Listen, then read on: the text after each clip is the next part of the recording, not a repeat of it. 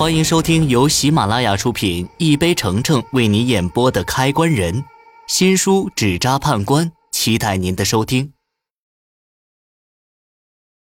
第三十一集，让我给那个女人磕头认错，就凭她的身份，我又不是疯了。原本满脸哀求神色的男人瞬间暴跳如雷，仿佛我在说一个天大的笑话。这富家子弟还真的是被宠坏了，不见棺材不落泪呀！我不屑的开口，边说边往外走。那我也没办法阻止王慧报复你。我走了几步，身后传来男人不情愿的话：“等一下，我去。”妈的，这疯女人真的难缠。林老板，你要是不诚心道歉也没用的。走走走，我跟你去，我跟你去。真诚的给他道歉，我暗暗叹了口气。果然，跟混蛋谈真情就是个笑话。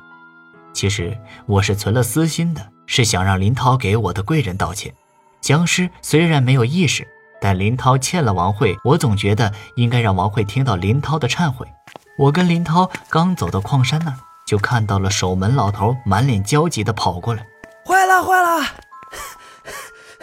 小林老板，这这矿山里有人。”刚才锁门的时候你怎么不说？这老头还真是害人不浅，明知道里面有人还不提前说一声，差点就把人害死。趁天还没黑，赶快把人救出来！要是僵尸吸了人血，威力大增，到时候铁门也拦不住他。我说这话可不是危言耸听，僵尸最危险的地方就是吸食人的精血，吸食的越多，他的能力越大，不然僵尸也不会成为道士们最头疼的邪物。还不快去！我们急急忙忙地赶到矿洞门口，铁门那里站了七八个戴着安全帽的男人，他们表情都非常气愤。我们把人锁在里面，快把门打开，放我们出去！开门了哈！林涛见到这仗势，也没有立即开门。把他们放出来，僵尸会不会趁乱跑出来？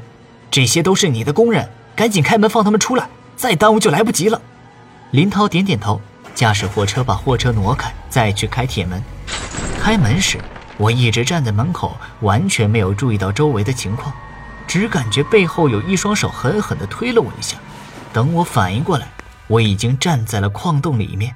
紧接着就是矿洞铁门被锁上的声音。我不可置信地回头看看外面的人，林涛阴险地笑了下：“哼，你是张爷的徒弟，一个僵尸你能对付不了？这混蛋竟敢阴我！你！”我气到极点，一下子说不出话来。冷静了一会儿，我用这辈子最冰冷的声音对他说：“林涛，我要是活着出来，有一百种方法弄死你。”